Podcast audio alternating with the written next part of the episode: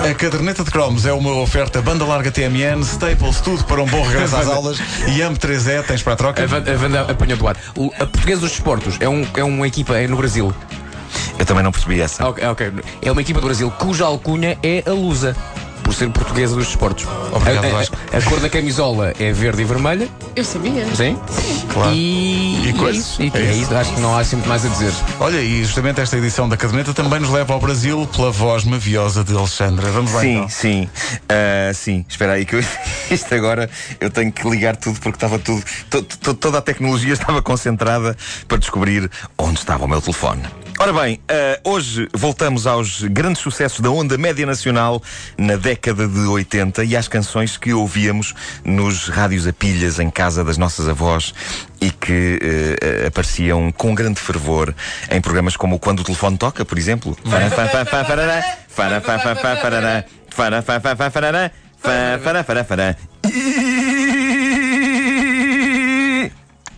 Tal e qual. Isso agora parecia Quando o o Ed do cavalo toca. Pois é, também, também. A frase é as melhores carpetes, tapetes e cortinados só na Famarlix. Famarlix, Rua dos Fanqueiros, 300 restos de chão. Bom, eh, eu necessito de prestar homenagem a Alexandra, essa cantora mítica cuja união criativa com o lendário António Sala deu dois frutos daqueles de que é feita a bela salada que é a música ligeira portuguesa. A verdade é que, estive a pensar nisto, nós devemos a Alexandra a canção mais próxima de ABBA que Portugal já teve. Quase como se Alexandra fosse uma Agneta e António Sala fosse um Bjorn. A canção chama-se Quando Tu Não Estás.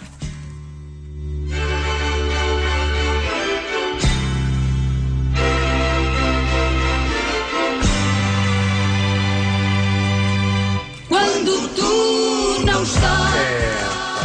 Que maravilha. É, vai, isto é abaesco. Isto, isto, isto é o pequeno Pedro com 6 anos a ouvir o despertar de António Sala e Olga Sim. Cardoso. É, Isto é um single editado em 1979, portanto terias 8 anos. 8 aninhos. 8 anos. Eu diria mesmo este, este single completamente abaesco, desde os arranjos até à harmonia entre vozes femininas e masculinas e macacos me mordam, se não é o próprio António Sala quem está encarregue dos coros masculinos deste pequeno épico romântico. Olha só. Eu acho que É, sim, sim, está, lá, está lá a voz inconfundível do António Sala. E a própria estrutura da canção, em todo o esplendor e eficácia dos seus 3 minutos de duração, chega mesmo ao extremo de inventar uma nova figura poética de estilo: a redundância romântica. Sim, eu falo da canção que inclui um dos mais incríveis versos de toda a lírica pop nacional, que é este verso. Quando tu não estás. Eu estou sem ti. Era assim inventada na poesia portuguesa a redundância romântica. Parece tão óbvio e, no entanto, está aqui tanto significado, meus amigos. Este estou sem ti, mais do que presencial e lógico, é emocional e profundo. Claro que E é. Esmaga-me, esmaga-me como se uma estante inteira da Torre do Tombo tivesse desabado sobre mim e eu estivesse lá por baixo dizendo: Ajudem-me, ajudem-me, estou aqui.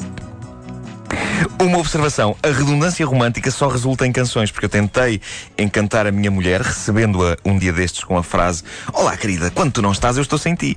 E não, não, funcionou não bem. resultou. Não, Tem não que é, ser cantado. Não é arrebatador. É daquelas coisas que tem que ser cantado. Mas enfim, arrebatador é de facto este single sobre distância e ausência e um dos grandes sucessos da onda média no início dos anos 80, juntamente com outro grande clássico da dupla Alexandra António Sala, que vamos ouvir aqui numa versão ao vivo, interpretada, se não estou em erro, num Natal dos Hospitais. Isto é ultra mítico. Zé brasileiro português de Braga. Eu gostava disto. É, pá, Isto é uma verdadeira epopeia. mesmo. E eu lembro-me desta saga ter um extremo impacto em mim, muito pequeno e muito ligado à minha família e ao meu sítio. Eu imaginava Zé brasileiro longe da sua terra natal, comendo tristeza nas noites perdidas. É. Sabem que aquela- aquelas palavras, aquele verso comendo tristeza, é brutal. Eu ouvia isto e imaginava Zé brasileiro comer tristeza. E a tristeza para mim era tipo puré de batata. Eu mais tarde aprendi a gostar de puré de batata, mas eu na altura não gostava.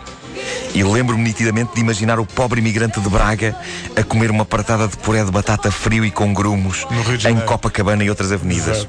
E isso, para mim, era a tristeza. Esta saga de Zé Brasileiro era brutal e a verdade é que há anos que imagino um projeto de sucesso para Filipe Laféria, porque ainda por cima a Alexandra hoje trabalha frequentemente com ele. Não esqueçamos que ela fez da Mália, no musical com o mesmo nome.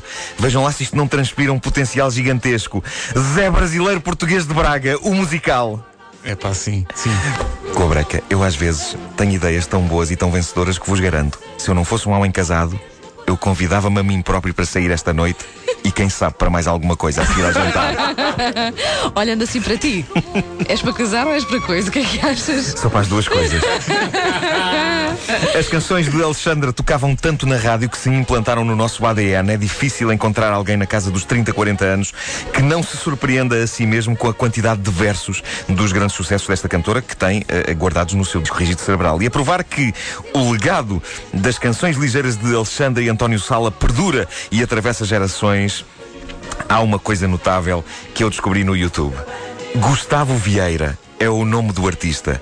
Ele é músico, é comediante de stand-up e pôs no YouTube a versão que faltava deste grande clássico, Zé Brasileiro Português de Braga. Aquilo a que ele chamou Zé Brasileiro Português de Braga Power Drum Version. Basicamente, ele fez aquilo que esta canção podia desde os anos 80. Fez uma batida de heavy metal por cima. Zé brasileiro, português de Braga. A bola no medo e o navio ao pé. Medo. Eu gosto.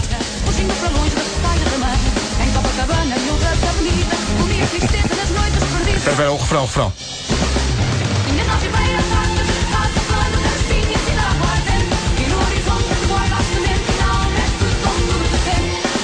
É pá, isto é incrível.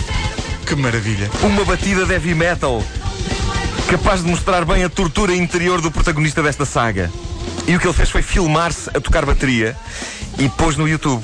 Eu acho escandaloso que ele tenha feito isto em 2009 e que isto ainda só tenha sido visto 1279 vezes. Por favor, vão à procura. Vão ao YouTube, procurem por Zé Brasileiro Português de Braga Power Drum Version. Ah, aqui está Zé Brasileiro Português de Braga com batida de heavy metal É por Gustavo Vieira. que maravilha. Isto está trepidante. Que maravilha. 9 horas 2 minutos, a caderneta de cromos é uma oferta banda larga TMN, Staples, tudo para um bom regresso às aulas e AMP 3. Tens para a troca?